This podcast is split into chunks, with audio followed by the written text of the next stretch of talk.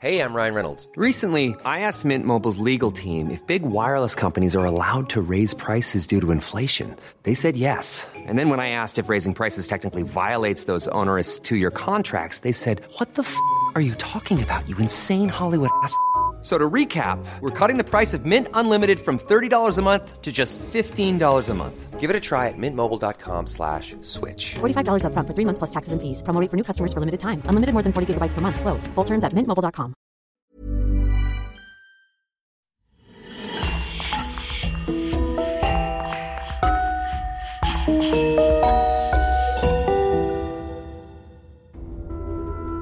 Bonjour et bienvenue à tous pour une nouvelle affaire criminelle. Vous aurez peut-être besoin de dormir avec les lumières allumées après avoir écouté les histoires de notre podcast. Mais si vous n'avez pas peur de faire face à vos pires cauchemars, rendez-vous maintenant sur lecoinducrime.com pour découvrir des podcasts jamais publiés ici. Un grand merci à Christophe Vellens, Louis Prudhomme, Marc-Antoine Dastoumas et une nouvelle venue, Maël Odico, qui sponsorise le podcast. Et on commence. Comme beaucoup de jeunes Américains, Gabriel Petito et Brian Landry aiment voyager et faire partager leur expérience sur les réseaux sociaux avec leurs abonnés. Comme en attestent leurs photos, c'est un couple complice qui s'aime beaucoup. Début juillet 2021, Gabi Petito et Brian Landry entament un road trip à travers les États-Unis à bord de leur camionnette. Un projet qu'ils rêvaient de concrétiser depuis des mois. Durant la première partie du voyage, Gabi publie régulièrement des photos, des stories et donne de ses nouvelles à sa famille. Mais le 1er septembre 2021, Brian Landry rentre seul du road trip. À la question où est Gabi, le jeune homme se bute et refuse de se prononcer sur le sujet. L'affaire prend des proportions encore plus inquiétantes quand Brian Landry se volatilise à son tour le 14 septembre 2021 sans laisser de traces. C'est le début de l'une des affaires de disparition les plus étranges et énigmatiques comme jamais les médias américains n'ont encore connu. Nous allons essayer de remonter ensemble la chronologie des faits de cette affaire qui bouleverse la toile depuis quelques semaines déjà. Je tiens à préciser que les événements sont très récents et qu'il se peut que de nouveaux rebondissements et autres éléments de l'enquête apparaissent entre-temps.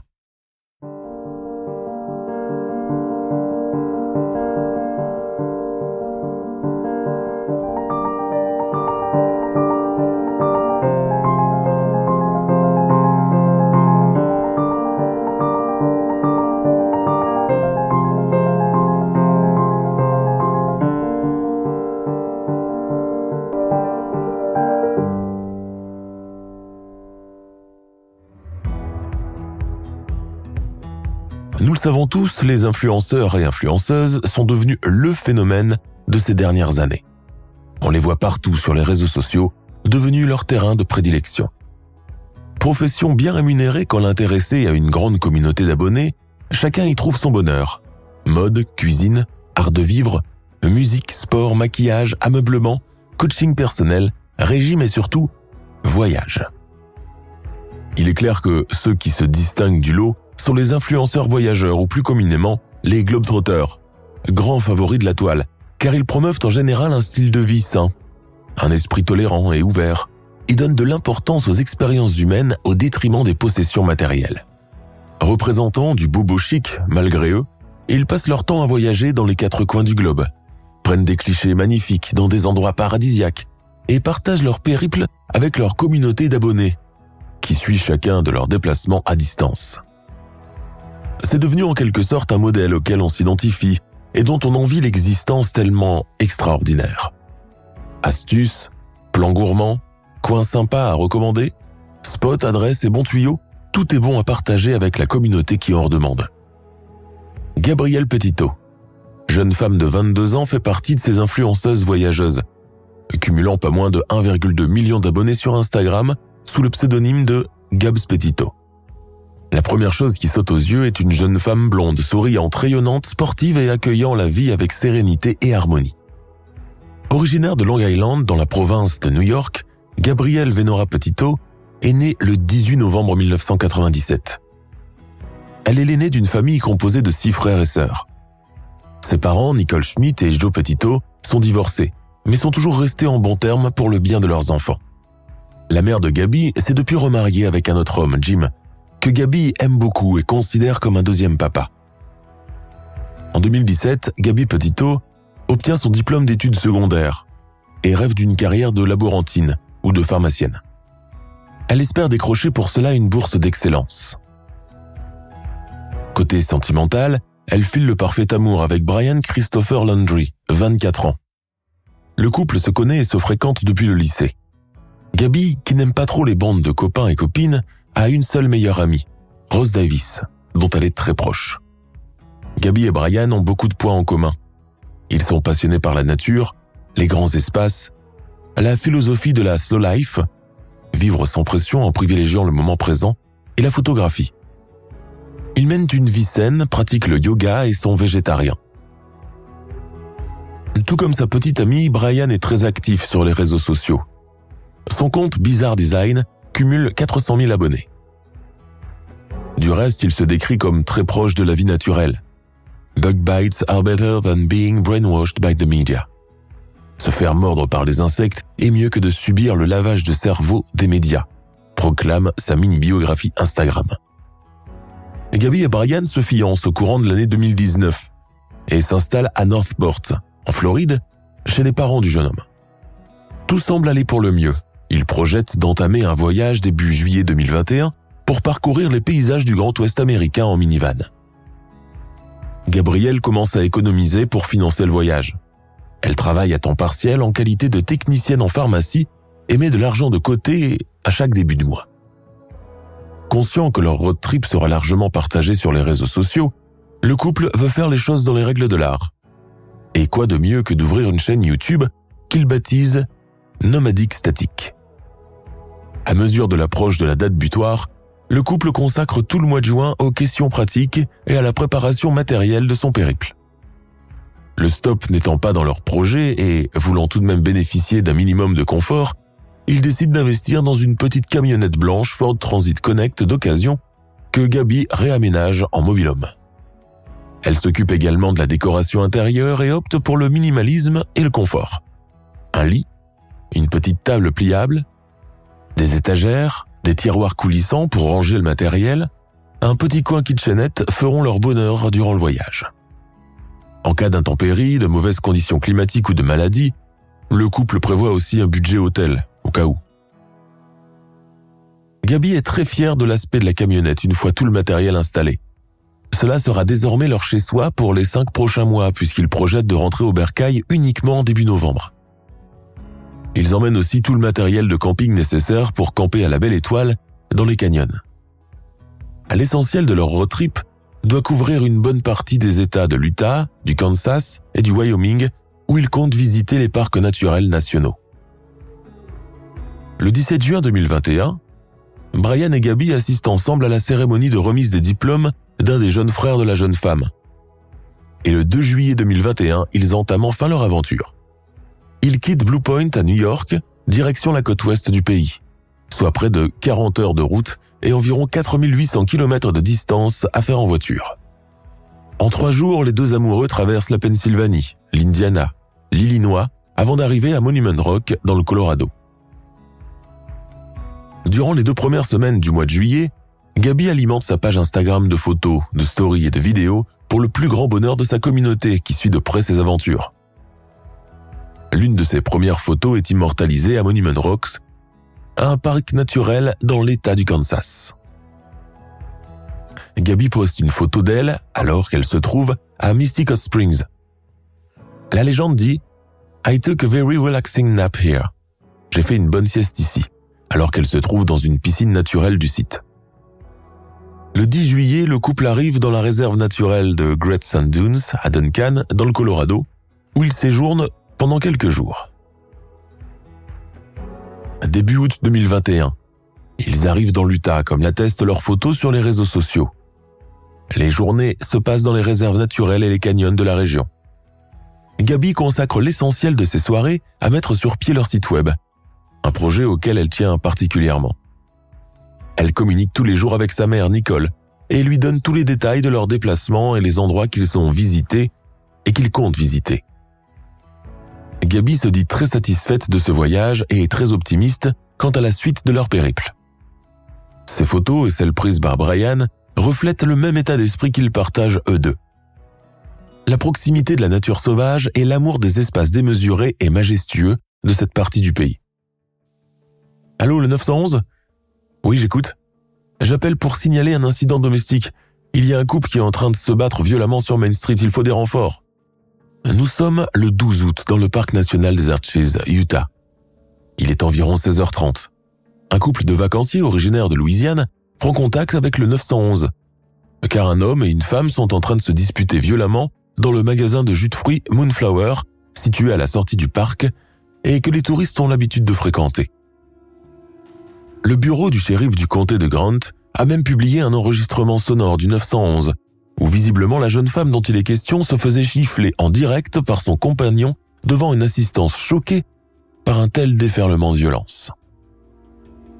Cependant, personne ne s'est interposé pour faire cesser la dispute qui semble prendre des proportions de plus en plus virales. La personne qui a contacté le 911 a été l'une des premières à voir ce qui s'est passé. En complément d'informations au renfort, elle dit qu'il possède une camionnette blanche de la marque Ford, immatriculée en Floride. Nous sommes passés devant le couple et l'homme était en train de gifler la fille. Nous nous sommes arrêtés car cela nous a choqués. Ils couraient tous les deux sur Main Street Boulevard. Il a ensuite sauté dans la voiture et ils sont partis. Selon le personnel de la boutique, la jeune femme aurait été la première à commencer le litige, en s'en prenant violemment à son compagnon, n'hésitant pas à le frapper avec son téléphone. Lui, de son côté, semblait très remonté, tentant de la calmer sans succès. Des gens l'ont vu s'éloigner, mais elle l'a poursuivi et c'est là qu'il l'a giflé avant de la pousser violemment à l'intérieur du véhicule et démarrer en trombe. Suite à ce signalement, la brigade routière emprunte l'autoroute 191 et suit de près la voiture. Arrivée à sa hauteur, elle donne l'ordre au conducteur de se garer et descendre pour un contrôle de routine. Vous l'aurez sans doute deviné, les deux passagers de la voiture sont Gabi Petito et Brian Landry. Le contrôle est filmé par la caméra d'un des agents routiers. Le couple semble un peu confus au moment de descendre du véhicule. Le policier commence tout de suite à poser des questions à Brian et ce dernier raconte qu'en effet ils viennent de quitter le restaurant après qu'une dispute ait éclaté entre lui et sa fiancée. Gabi lui aurait sauté dessus avant de le griffer et le frapper avec violence. Il a tenté de se défendre. Tout au long de la vidéo, on peut remarquer Brian Landry essayant de calmer le jeu et tempérer les choses. L'image n'est pas assez claire pour pouvoir vérifier s'il a bien été griffé par sa copine. Mais l'un des policiers le lui fait remarquer à un moment. Pendant ce temps, Gabi, qui ne dit rien, est prise à part dans une autre voiture de la police où elle est interrogée par un deuxième policier. Brian ne cesse de répéter que tout va bien, que ce n'est qu'une dispute de couple passagère et qu'ils vont reprendre la route. Mais la police veut d'abord s'assurer de la raison du litige que les témoins ont rapporté. L'attitude de Gabi est tout de même loin d'être compatible avec les paroles de son fiancé. La jeune femme semble mal à l'aise. Elle a un discours décousu et incohérent. Elle fond en larmes et explique aux agents de la brigade routière qu'elle souffre de TOC et de troubles compulsifs qui la rendent nerveuse et obsessionnelle. Elle raconte qu'ils viennent d'entamer un road trip, que tout s'est bien passé jusqu'ici, mais que le site internet sur lequel elle travaille lui prend beaucoup de temps et d'énergie. Elle ajoute que Brian ne l'encourage pas beaucoup dans ce sens, et que c'est cela qui a fini par déclencher la dispute de tout à l'heure. Todd Garrison, le policier qui a interrogé la jeune femme, dit ⁇ Durant tout le long de l'intervention, elle n'a pas cessé une seule fois de pleurer et de se frotter les genoux avec les mains. Elle n'était pas bien du tout. D'après ce que j'ai compris, la promiscuité de ces dernières semaines a fait que la tension entre les deux était à son paroxysme. Après une heure de contrôle, la police laisse tout de même partir le couple tout en leur conseillant de s'éviter durant les prochaines heures, le temps de calmer les choses et éviter que cela dégénère encore. Cette nuit-là, Brian dort dans le Bowen Motel de Maube, tandis que sa fiancée passe la nuit à l'intérieur de la camionnette. Le lendemain, visiblement calmé, ils reprennent la route en suivant leur itinéraire fixé avant le départ.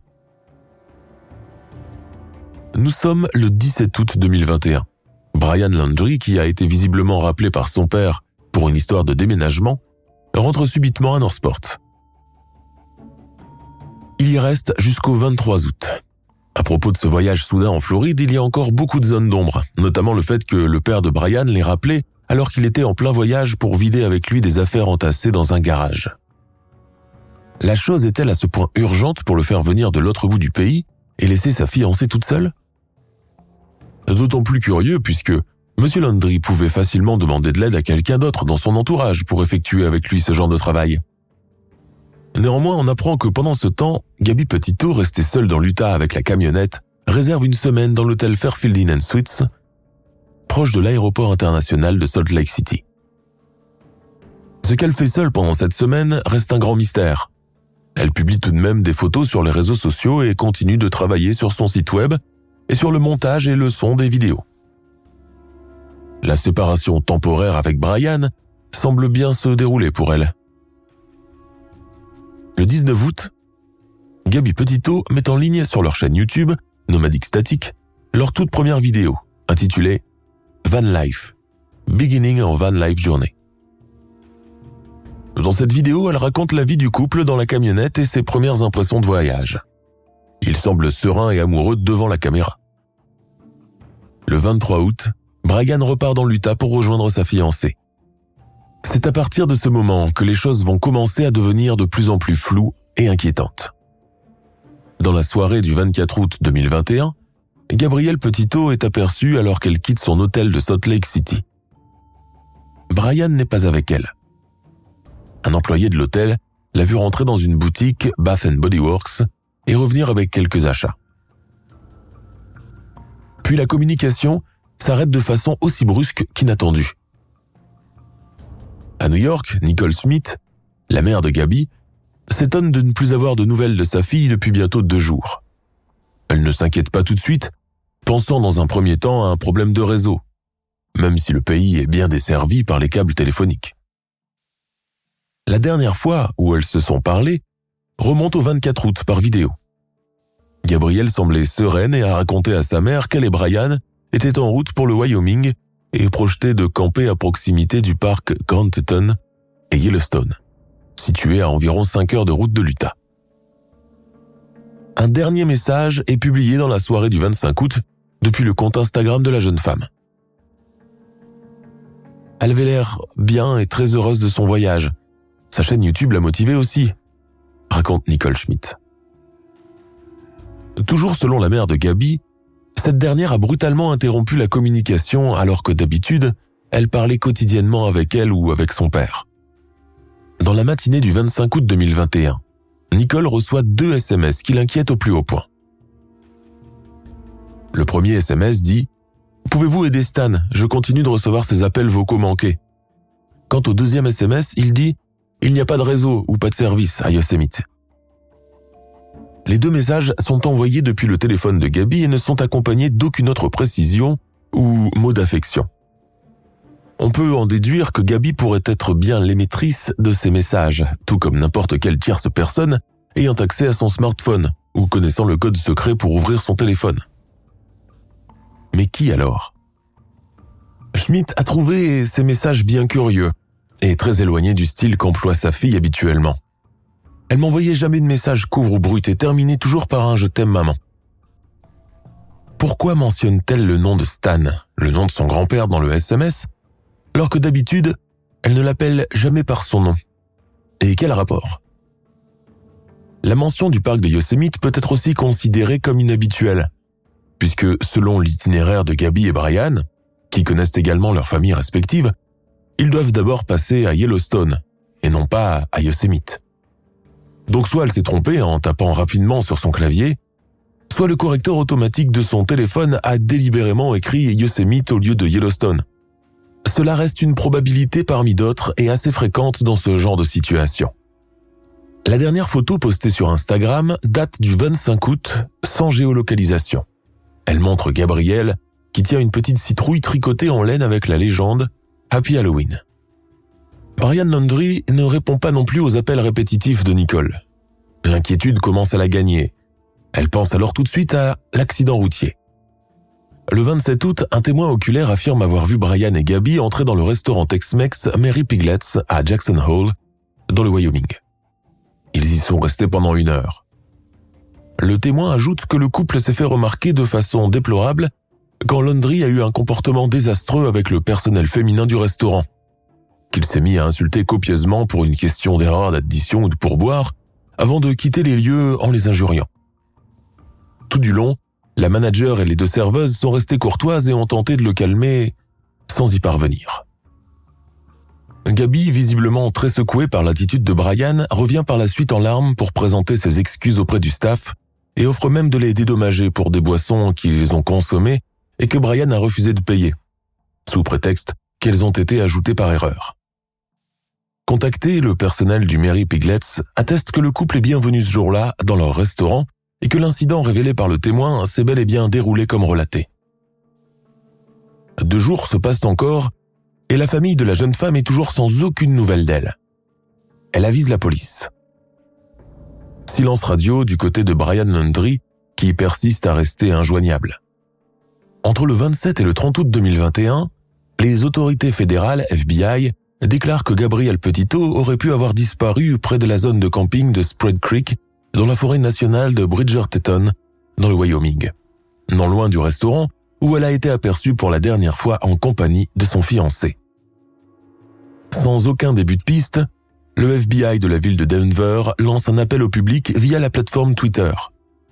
Le message dit la police fédérale sollicite l'aide de toute personne ayant utilisé la zone de camping dispersée de Spread Creek entre le 27 et le 30 août 2021, qui aurait pu être en contact avec Gabriel Petito ou son petit ami, ou qui aurait aperçu leur véhicule, un minivan Ford Connect 2012 de couleur blanche, immatriculé à Northport, en Floride. La disparition soudaine et inexpliquée de la jeune et pétillante blonde commence dès lors à mobiliser sur la toile. Sur son compte Instagram, ses abonnés s'inquiètent. Pourquoi ne postait-elle plus rien? Pourquoi ne répond-elle plus aux commentaires et aux likes? Et puis le 29 août arrive, et avec une nouvelle déclaration d'un second témoin oculaire. Jessica Schultz, une touriste qui campait avec son mari à Spread Creek, affirme sur son compte TikTok qu'ils ont bien croisé un jeune homme qui ressemble fortement à Brian Landry sur le site. Ce dernier leur a même proposé de faire un tour avec lui. Selon elle, il avait un comportement étrange. Brian Landry s'est apparemment présenté à eux en tant que voyageur qui campait en solo depuis quelques jours, tandis que sa fiancée travaillait sur leur chaîne YouTube et les articles de leur blog depuis la camionnette. Jessica Schultz n'a pas vu une seule fois Gabriel. Un autre témoignage accablant vient à nouveau renforcer le mystère. Cette fois-ci, il s'agit de Miranda Baker, une vacancière qui, avec son copain, ont pris en stop Brian Landry le 29 août vers 18h. Selon sa version, le jeune homme faisait du stop seul à proximité de Colter Bay Village, une zone protégée du parc national de Grand Teton. Miranda Baker raconte comment il a commencé à paniquer quand il a appris qu'il se dirigeait à Jackson Hole. Au bout de 30 minutes de trajet dans leur voiture, il leur a demandé de le déposer près d'un barrage et leur a donné un billet de 200 dollars pour les dédommager du trajet ce que Baker a trouvé exagéré pour moins de 16 km parcourus à bord de leur voiture. Une dernière touriste, Norma Jalovec, prend le jeune homme en stop en début de soirée et le dépose dans la zone de camping de Spread Creek. Il est bon de préciser que toutes les trois affirment qu'il se comportait de façon craintive et bizarre. Pendant ce temps, Nicole Smith, qui n'a toujours pas de nouvelles de sa fille, décide de rentrer en contact avec les parents Landry dans l'espoir d'en savoir un peu plus. Elle espère à ce moment que le couple est déjà rentré en Floride et qu'ils ont oublié de la contacter pour le lui annoncer. Les parents de Brian sont injoignables. Et sa sœur Casey également. Face à ce silence qu'elle ne comprend pas, Nicole Schmidt persiste et envoie quantité de messages, passe et repasse de nombreux coups de fil sur les portables de sa fille, de Brian et de ses parents, mais elle ne reçoit toujours pas de réponse. Et puis le 1er septembre 2021 arrive, et avec lui son nouveau lot de surprises. Brian Landry rentre seul à Northport depuis le Wyoming. Gabi n'est pas revenu avec lui et la camionnette a été abandonnée sur place à Creekspread, localisée par la suite par la police de Jackson Hole. Nous avons deux personnes parties en voyage, mais une seule qui revient et qui refuse de coopérer avec les autorités, déclare le coroner du bureau du shérif. Et en effet, Brian Landry semble plongé dans le mutisme. Il refuse de parler avec qui que ce soit et ne mentionne pas Gabi. Ses parents engagent rapidement l'avocat Steven Bertolini pour le représenter. Aux États-Unis, une personne a le droit de garder le silence et de ne parler qu'en présence de son avocat. La police ne peut rien faire le cas échéant. Le 11 septembre 2021, la camionnette blanche du couple est mise sous scellé et confisquée par la police du Wyoming. Des experts de la police scientifique prélèvent un disque dur externe, mais son contenu, des photos personnelles prises avant le départ, ne sont pas exploités pour l'enquête qui va commencer. Restée sans nouvelles depuis dix jours, la famille de Gabi signale finalement sa disparition à la police de Suffolk, dans les environs de New York. Au comble de la frustration et de l'inquiétude, Nicole Schmidt et Joe Petito multiplient les appels à l'aide et les conférences de presse pour alerter l'opinion publique. Dans le rapport de police, ils déclarent que leur fille n'a plus donné de signe de vie depuis le 25 août dernier, alors qu'elle avait pour habitude de parler quotidiennement avec eux, que ce soit par téléphone ou par le biais des réseaux sociaux. Pendant que la famille se démène pour trouver le maximum d'informations, Brian Landry, lui, ne bouge pas, ne dit pas un mot, encouragé par son avocat. Le 14 septembre 2021, les parents de Brian Landry sortent enfin de leur silence pour la première fois et publient une déclaration dans laquelle ils précisent que leur fils n'a rien à déclarer au sujet de la disparition de Gabriel. Pourtant, pour la police de Nosport, Brian Landry est dorénavant considéré comme une personne d'intérêt. En d'autres termes, il n'est pas encore considéré comme suspect, mais est le témoin principal dans l'affaire, puisque c'est avec lui que la jeune femme voyageait.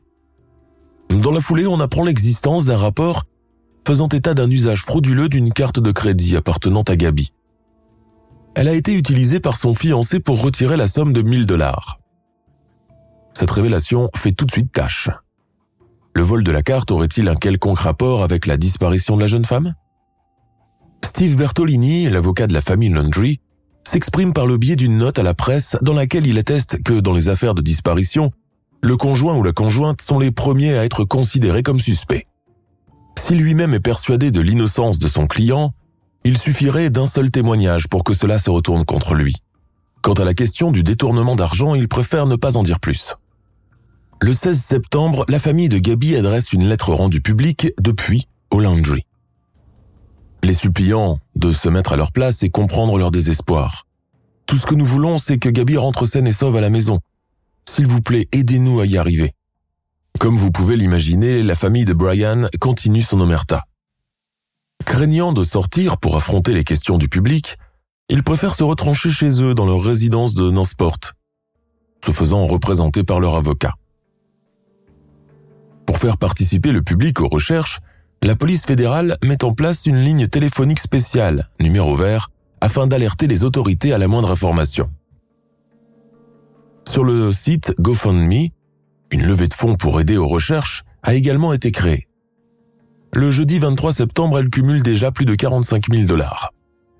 Alors que les investigations vont bon train dans le Wyoming, dernier spot où Gabi a été vue vivante pour la dernière fois, une nouvelle peu commune vient d'effrayer la chronique.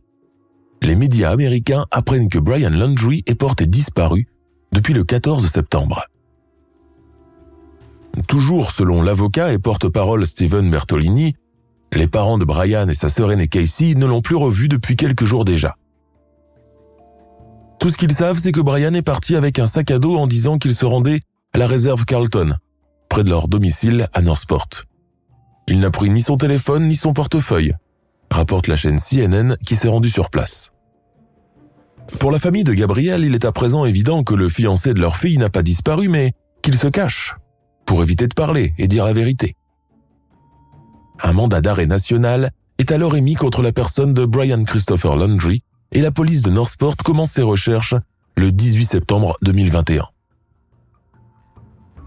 Un escadron composé de pas moins de 50 policiers, agents du FBI, de drones, de K9, se mettent à ratisser les 25 000 hectares de la réserve Carlton, l'endroit où se serait caché Brian Landry.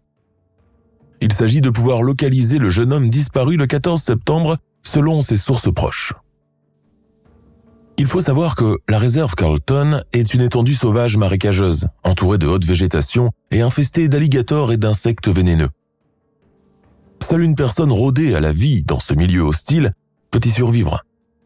Et encore, même les aventuriers les plus chevronnés ne s'y aventurent pas. nos équipes de recherche s'exposent à de grands dangers car à cette époque de l'année, la réserve est partiellement inondée et les eaux sont infestées de crocodiles et de serpents, dit un porte-parole de la police de Floride. La police de Newport apprend que Brian Landry est un habitué de ce genre de randonnée sauvage et qu'il lui est déjà arrivé par le passé de séjourner tout seul dans des contrées sauvages et éloignées de toute forme de civilisation. Il en tirait d'ailleurs une grande fierté. Toute l'Amérique retient son souffle. Les chaînes nationales Fox, CNN, NBC et d'autres télés locales commencent à donner des nouvelles au compte-gouttes. Le 19 septembre, la police judiciaire de Bridgerton dans le Wyoming prend contact avec celle de Northport. Elle a quelque chose de grave à leur annoncer. Visiblement, un corps vient d'être retrouvé dans le parc national de Bridgerton. Un corps de femme. Il est probable que ce soit celui de Gabriel Petito. Le cadavre est acheminé à l'hôpital local pour être examiné par un légiste. Dans la nuit, la terrible nouvelle ne se fait pas attendre. Dans un communiqué public, le FBI déclare que les restes retrouvés sont conformes à la description de Gabriel Petito. La cause du décès n'est cependant pas encore déterminée. Le médecin légiste, le docteur Brent Blue, qui a effectué l'autopsie, a déclaré pour sa part qu'il pourrait bien s'agir d'un homicide dont les raisons ne sont toujours pas claires. La thèse de l'accident a été tout de suite écartée. Pendant ce temps, en Floride, les efforts déployés par les forces de police pour retrouver Brian Landry à Carlton Reserve se poursuivent.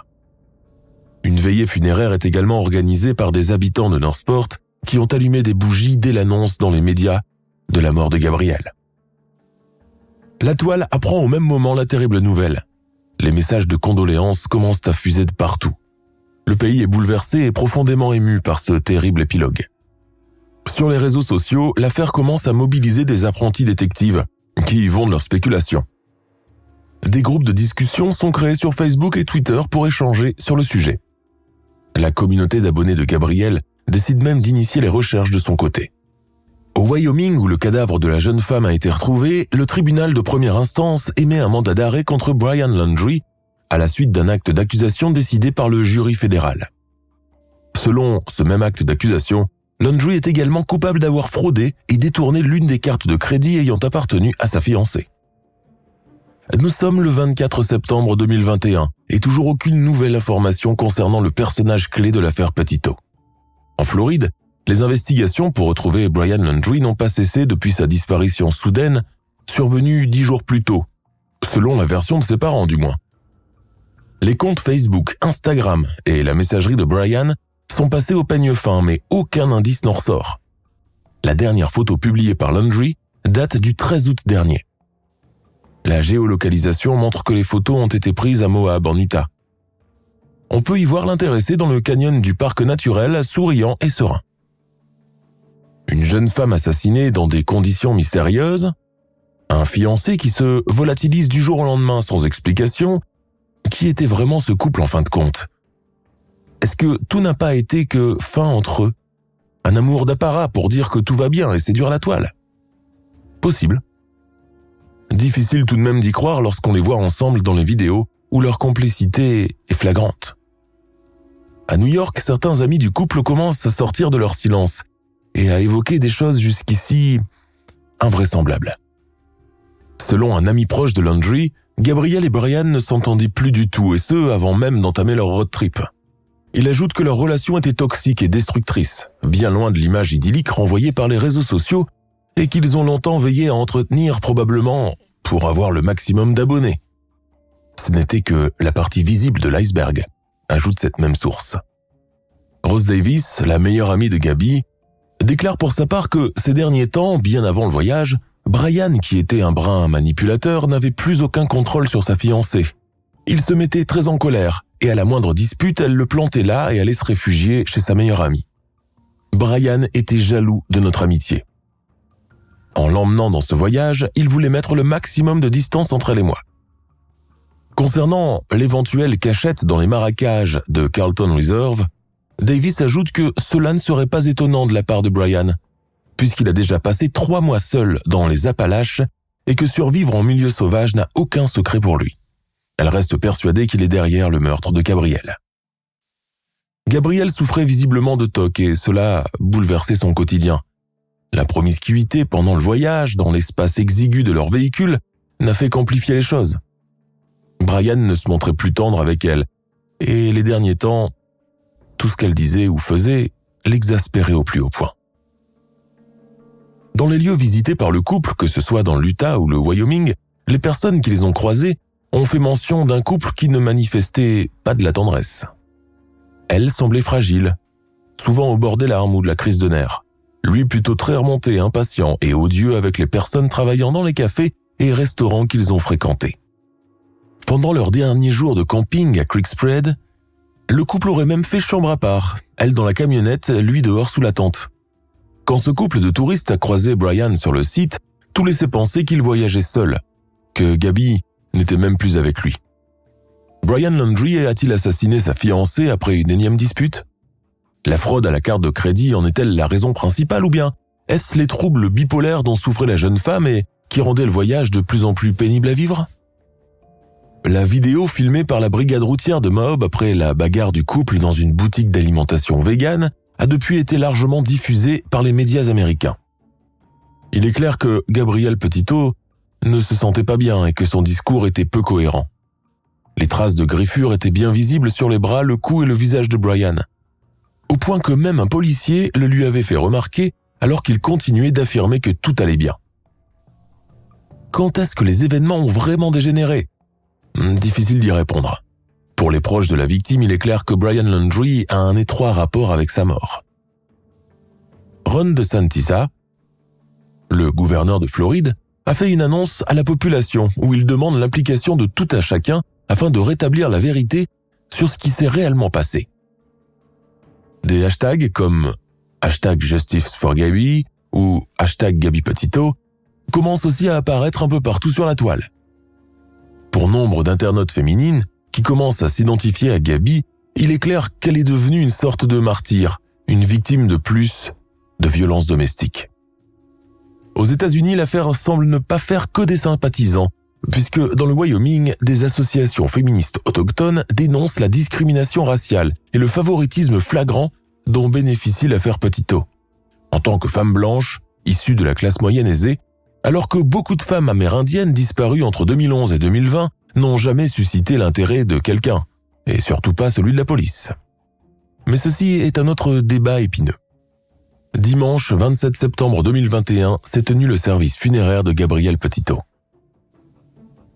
Les parents, la famille, les amis et les collègues de la jeune voyageuse se sont réunis pour lui rendre un dernier hommage bouleversant. Joe Petito, le père de la victime, a déclaré en larmes à l'assistance. Je ne veux pas que vous soyez triste. Gabi n'a pas vécu ainsi et ne l'aurait pas souhaité. Le monde entier connaît son nom à présent. Je souhaite de tout mon cœur que justice sera faite. Le FBI n'ayant pas encore remis le corps de Gabriel à sa famille, une urne vide a été utilisée à la place pour le service funéraire. Des photos d'enfance de la jeune femme tapissaient la salle crématoire et le morceau des Beatles Let It Be a été joué pendant les obsèques.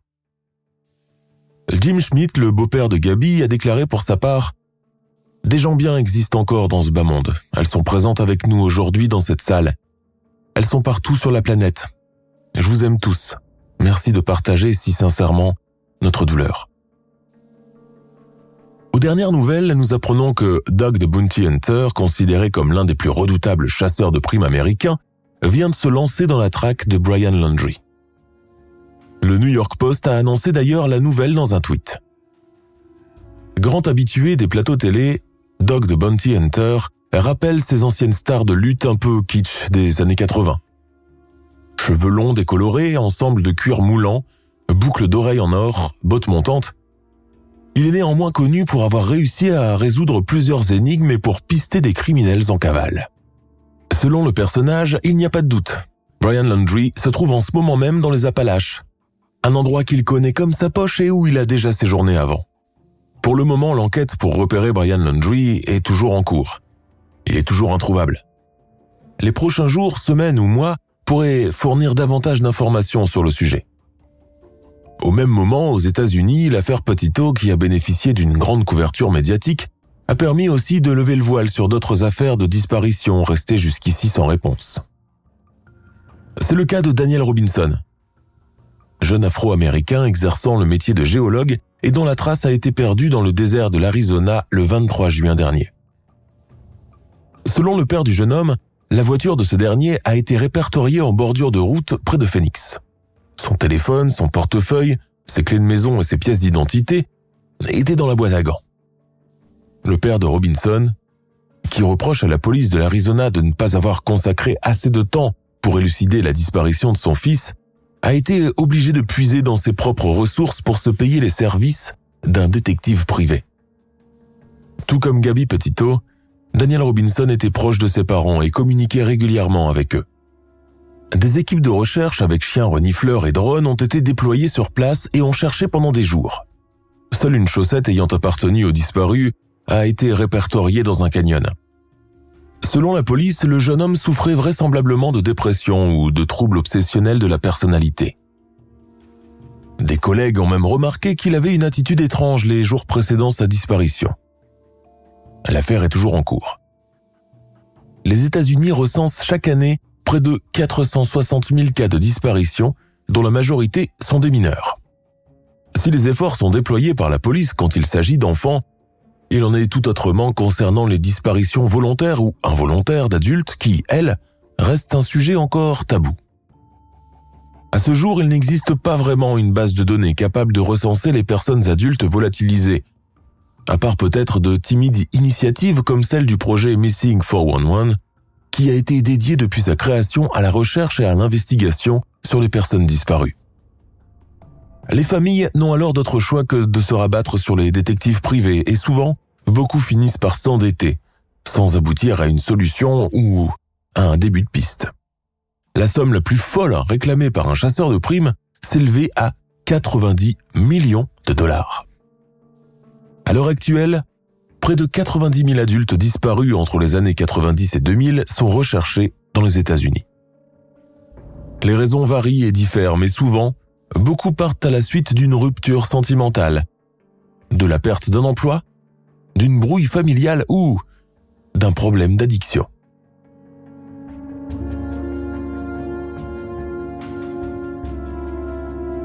Nous sommes à la fin de notre émission du jour. N'hésitez pas à écouter les autres émissions du podcast et à prendre 5 secondes pour nous laisser un 5 étoiles sur iTunes. C'est vraiment très important pour nous.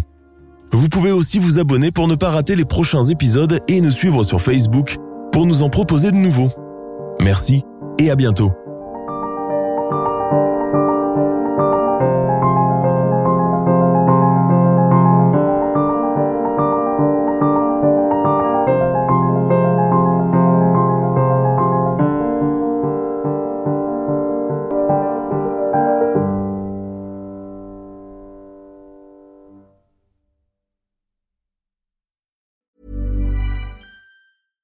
I'm Daniel, founder of Pretty Litter. Did you know cats tend to hide symptoms of sickness and pain? I learned this the hard way after losing my cat, Gingy. So I created Pretty Litter, a health monitoring litter that helps detect early signs of illness by changing colors, saving you money and potentially your cat's life. Pretty Litter is veterinarian developed, and it's the easiest way to keep tabs on your fur baby's health right at home. Go to prettylitter.com and use code ACAST for 20% off your first order and a free cat toy. Terms and conditions apply. See site for details. Even when we're on a budget, we still deserve nice things.